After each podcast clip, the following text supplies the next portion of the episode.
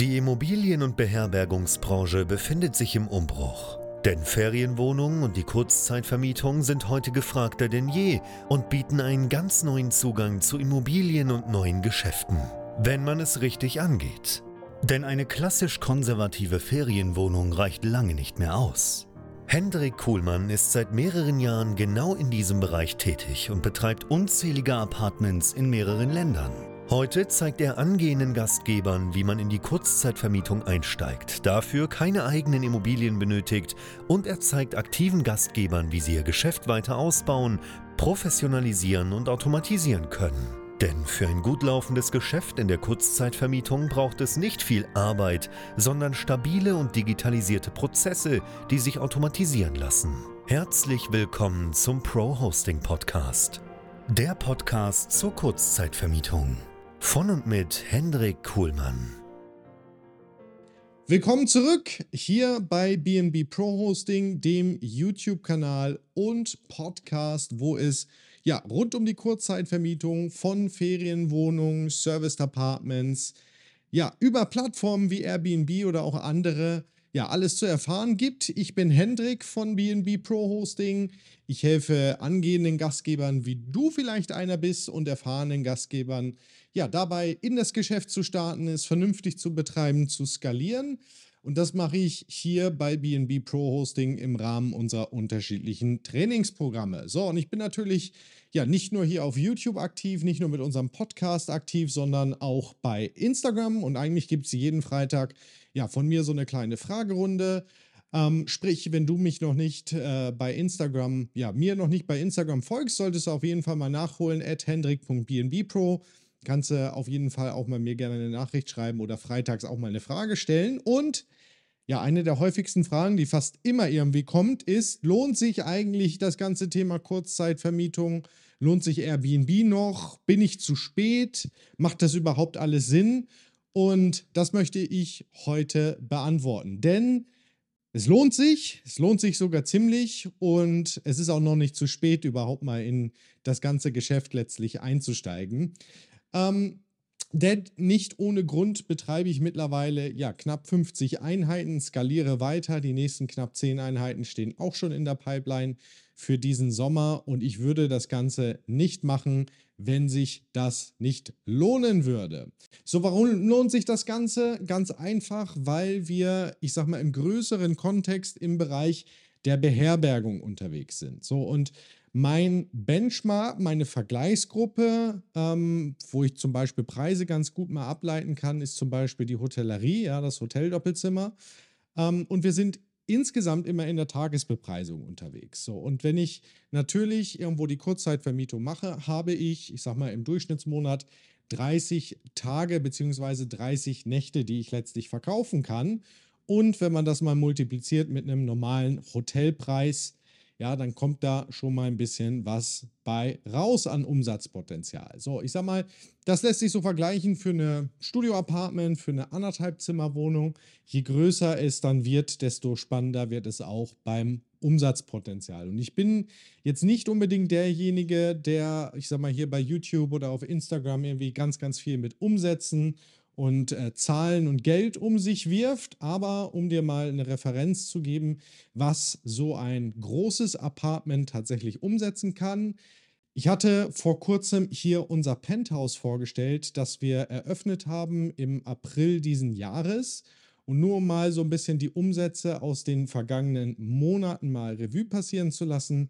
Wir haben mit dem Penthouse tatsächlich im April so ungefähr 6000 Euro umgesetzt. Wir waren im Mai, ich meine, bei 6,5. Jetzt im Juni 2022 sind wir bei 7.500 Euro Umsatz und im Juli, das wissen wir jetzt schon anhand der Buchungen, die im Kalender sind, da werden wir bei 10.000 Euro Umsatz mit diesem Apartment rauskommen. Und das ist schon verrückt.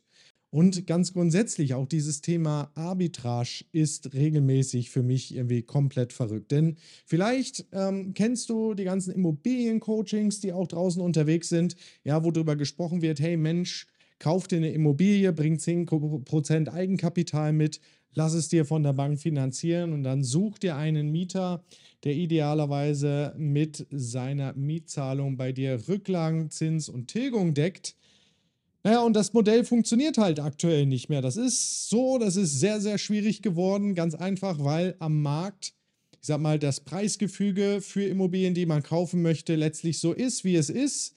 Vieles ist überteuert, beziehungsweise teilweise ist einfach nur Schrott auf dem Markt verfügbar. Die Zinsen steigen und dieses Modell funktioniert aktuell nicht mehr so gut. So, ähm, jetzt gibt es Eigentümer, mit denen ich zusammenarbeite, die natürlich diesen Weg gegangen sind und ich finde das auch völlig legitim, mal abseits eben davon, dass es momentan nicht mehr so einfach ist und nicht mehr so einfach funktioniert. Aber ich weiß, die machen im Monat mit so einer Immobilie nach Zins, nach Tilgung so 50 bis 100, 150 Euro Überschuss.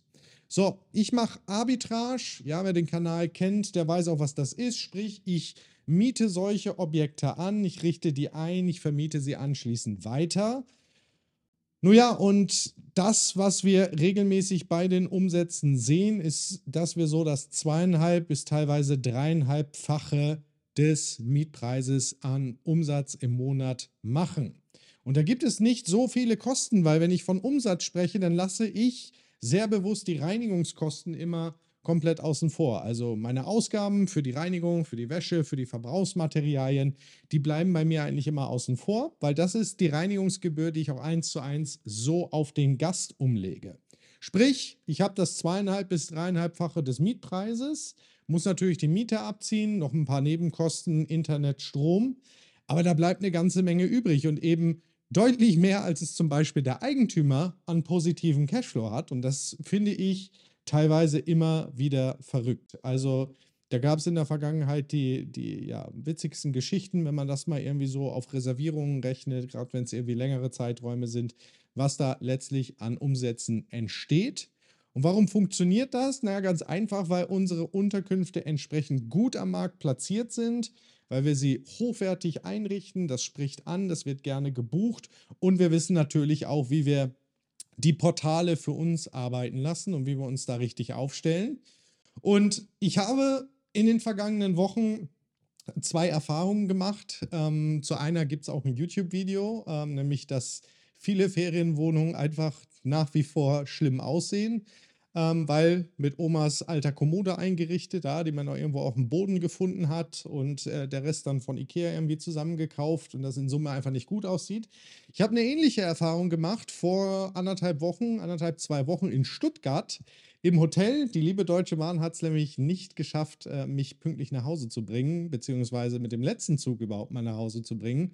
Und so bin ich in Stuttgart gestrandet und war eingeladen worden von der Deutschen Bahn in ein modernes Vier-Sterne-Hotel für die Übernachtung. Und dieses moderne Vier-Sterne-Hotel, ja, so modern war das nicht. Äh, und vier Sterne habe ich da auch irgendwie nicht gesehen. Das war nämlich ziemlich altbacken. Da gab es Blumentapeten, auch so Blumenwandverkleidungen. Apropos die Wände, die waren abgespannt. Das heißt, man konnte da richtig schön irgendwie in die Wand reindrücken. Das war ganz merkwürdig. Ähm, und warum erzähle ich das? Ganz einfach, weil das der Wettbewerb ist. Ja, der Wettbewerb bei Airbnb und auch in der Hotellerie ist an vielen Stellen irgendwo mal in den 90ern oder Anfang der 2000er oder teilweise noch früher stehen geblieben. Und da kann man sich sehr, sehr gut absetzen. Und weil man das kann, weil das gut funktioniert, funktioniert auch das ganze Thema Kurzzeitvermietung, so wie wir es machen, so wie wir es auch in den Trainings vermitteln, sehr, sehr gut ja, weil wir einfach wissen, wie man sich im Markt abheben kann, was da dazugehört. Das machen wir und dementsprechend kommen auch solche Ergebnisse raus. Und das übrigens nicht nur ähm, bei mir, sondern auch bei vielen, vielen Kunden. Ja, ich stelle einmal im Monat zum Beispiel bei uns in der Community von der Masterclass die Frage, naja, wie war denn der letzte Monat, was habt ihr denn umgesetzt? Und da kommen etliche Kommentare, fünfstellige Monatsumsätze, teilweise sehr schön vierstellig, mittlerer vierstelliger Bereich mit gerade mal einer Wohnung.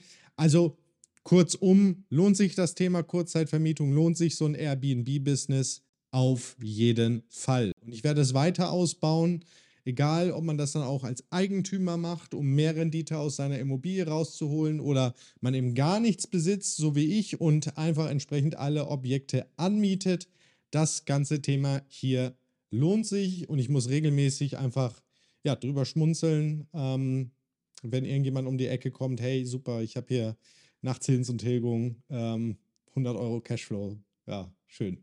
Abseits davon, ist es zu spät, überhaupt in den Markt einzusteigen? Nein, überhaupt nicht. Ähm, das möchte ich auch nochmal beantworten, denn ich finde, gerade ist so nochmal die richtige Blütezeit. Man darf nämlich nicht vergessen, hinter uns liegen ja eine ganze Weile, knappe zwei Jahre Pandemie mit entsprechenden Auswirkungen und wir haben das sehr, sehr gut in der Pandemie geschafft. Wir sind da sehr gut durchgekommen. Das gilt aber nicht unbedingt für jeden Gastgeber. Und Prag ist eigentlich ein schönes Beispiel.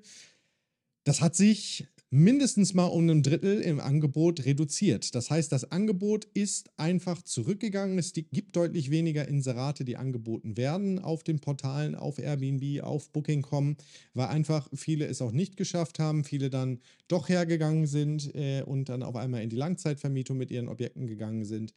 Und dementsprechend ist das Angebot deutlich geringer geworden. Auf der anderen Seite freuen sich jetzt im Sommer 2022 auch ganz, ganz viele endlich mal wieder rauszukommen. Und unsere Bundesregierung hat natürlich mit dem 9-Euro-Ticket hier auch nochmal ein schönes Instrument äh, an den Start gebracht, um quasi dieses Thema Urlaub, zu Hause Urlaub in Deutschland zu fördern. Sorgt für ziemlich volle Züge und panische Sylter.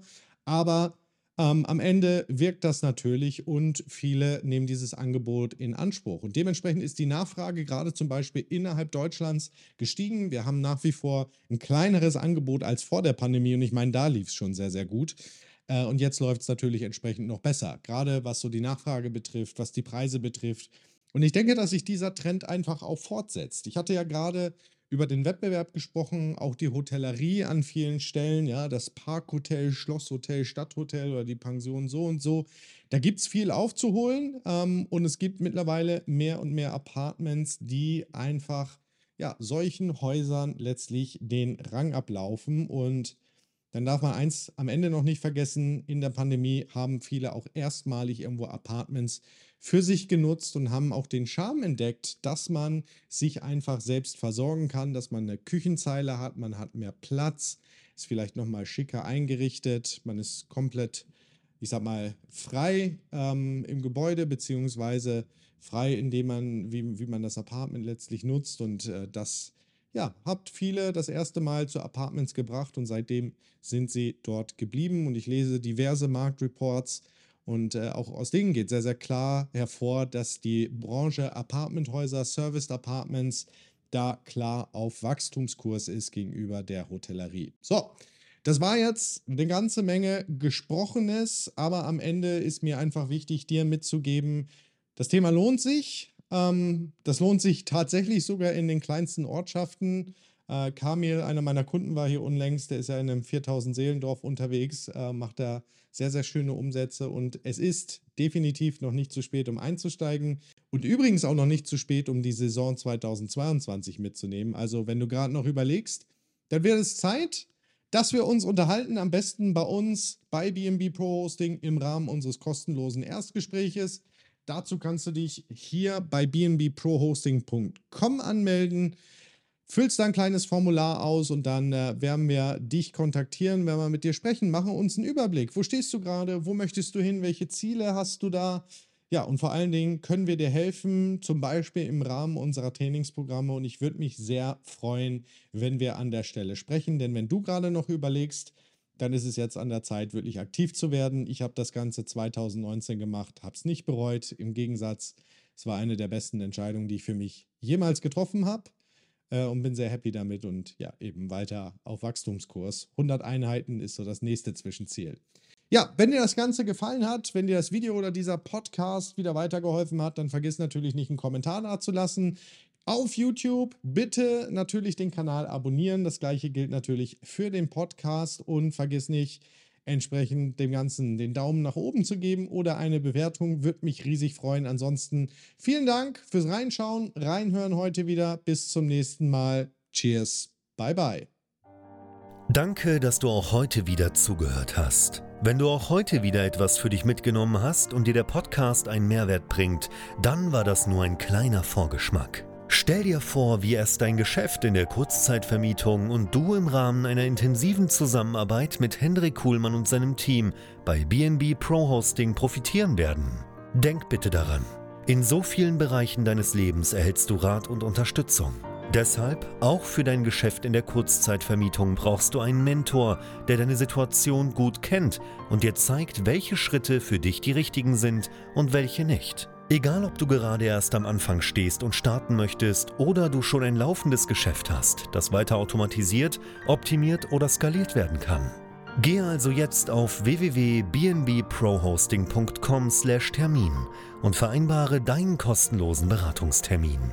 In diesem circa einstündigen Gespräch entwickeln wir gemeinsam mit dir eine individuelle Strategie. Du lernst, wie und wo du dich mit Ferienwohnungen und Apartments positionieren sollst, neue Objekte akquirieren kannst, welche Prozesse du benötigst, wie du sie automatisierst und sofort deine Auslastung, Umsatz und deinen Gewinn steigern wirst. Hendrik Kuhlmann ist der richtige Experte für dich und deine Herausforderungen. Er kennt die für dich optimale Lösung und Herangehensweise. Buche also jetzt deinen kostenlosen Beratungstermin unter www.bnbprohosting.com/termin.